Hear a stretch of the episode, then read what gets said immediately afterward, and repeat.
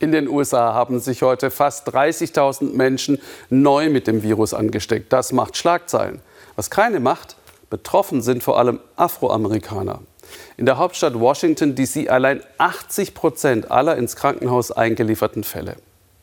Vor 13 Jahren haben wir über Tyrone Parker berichtet, der als Sozialarbeiter zwischen den Jugendbanden vermittelte. Für ihn bleibt klar, wenn wir uns das Coronavirus heute anschauen, dann ist das doch nichts gegen das, was hier früher auf den Straßen los war. Schüsse aus fahrenden Autos raus. Die Menschen konnten nicht mal mehr aussteigen, ohne Angst haben zu müssen, zufällig erschossen zu werden.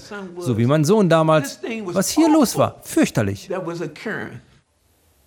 Andere wie Joe tragen heute seinen Spirit weiter. Corona ist eine andere Form von Gewalt und macht seinen Job noch schwieriger. Claudia Buckenmeier. Joe Houston versucht fit zu bleiben in diesen seltsamen Zeiten, ganz allein, ohne all die, um die er sich normalerweise kümmert.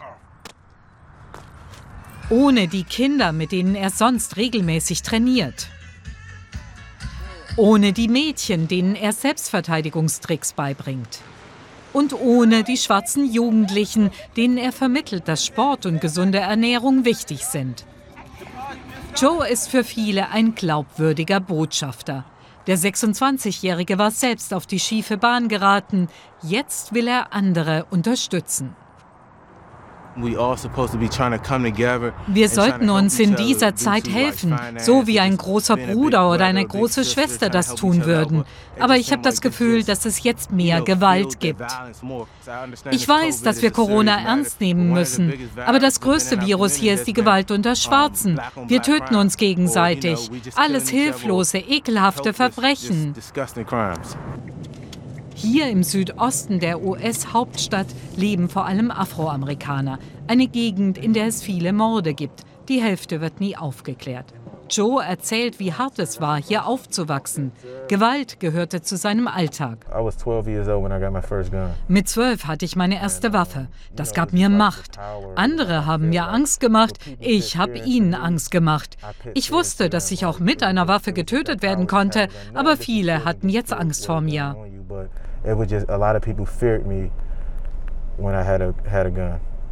Als Joe 13 ist, stirbt seine Mutter an einer Überdosis.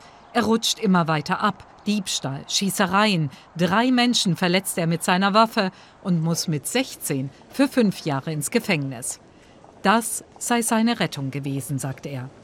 Nach der Haft beschließt er, dort zu helfen, wo sein Absturz angefangen hat. Er kennt die Leiden dieser Kinder. Auch er hat gesehen, wie Freunde erschossen wurden. Erst vor ein paar Wochen gab es hier wieder einen Toten. Viel zu oft reiche ein falsches Wort. Trotz Corona haben die Schießereien nicht aufgehört. Auf den Tag genau sechs Jahre ist Joe raus aus dem Gefängnis. Für ihn ein zweiter Geburtstag. Zufällig trifft er heute diese Jugendlichen. Dass sie es gut finden, wegen Corona nicht zur Schule zu müssen, gefällt ihm gar nicht. Mann, schau mich an. Du bist wie ich damals. Ich sag dir, lern etwas. Das ist das Beste, was du machen kannst. Sei anders. Du musst nicht cool sein wie alle anderen. Sie werden getötet oder landen im Gefängnis. Lass uns was zusammen machen. Sport zum Beispiel. Vor allem über Instagram erreicht Joe derzeit Jugendliche. Er hat seine eigene Hilfsorganisation gegründet und unterstützt andere Projekte. Er berät die Stadt, ist gefragt als Redner, der für die Anliegen junger schwarzer Männer eintritt. Joe arbeitet als Fahrzeugprüfer und ist Fitnesstrainer. Mit fünf jungen Leuten ist er in besonders engem Kontakt. Übers Internet spricht er mehrmals in der Woche mit ihnen, über ihren Alltag, mit der immer präsenten Gewalt und jetzt auch über das Virus. Sein Schützling Chick wurde vor kurzem angeschossen. Joe will ihn von der Straße fernhalten, hilft ihm bei seiner Ausbildung. So Alles auf Distanz, damit sich bloß niemand ansteckt. Aber Joe, inzwischen Vater von drei Kindern, ist es wichtig, alle Regeln zu beachten. Wir müssen unsere Familien schützen und dürfen nicht egoistisch sein. Viele von uns sind das aber. Es gibt wilde Theorien. Das 5G-Funknetz löse Corona aus. Das Virus sei nur ein Schwindel. Dabei sterben vor allem Schwarze daran. Wir müssen Abstand halten. Joe will ein Vorbild sein. Das ist ihm sehr wichtig. Ein Vorbild wie Tyrone Parker. Tyrone ist ein Veteran im Kampf gegen die Gewalt in den Armenvierteln von Washington, D.C. Seit 29 Jahren versucht er zwischen Gangs zu vermitteln. Er ist froh um jeden Mitstreiter. Mein Job ist es, euch zu beraten. Du kannst es umsetzen mit deiner Energie. Smartphones sind in diesen Zeiten wichtig, weil sich das Coronavirus in den armen Stadtteilen besonders schnell ausbreitet. Mit Hilfe dieser Technik konnte die Organisation sogar eine Art Waffenstillstand zwischen verfeindeten Gruppen erreichen. Der Anreiz, wer kein Tablet hat, bekommt eines geschenkt. Dafür müssen alle an festen Gesprächsterminen teilnehmen. Es scheint zu funktionieren, gerade bei den Jüngeren.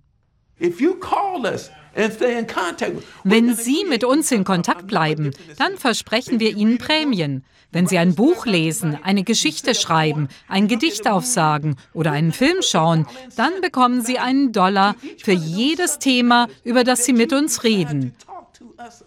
Und eins machen Sie sicher, Sie bleiben hängen an diesem Gerät. Inzwischen verteilen Joe Houston und andere Freiwillige Masken und Lebensmittel, denn viele hier kämpfen ums Überleben. Noch greifen sie nicht aus purer Not zu Gewalt. Noch erinnern Orte wie dieser an Opfer von Bandenkriminalität, wenn Schwarze Schwarze töten.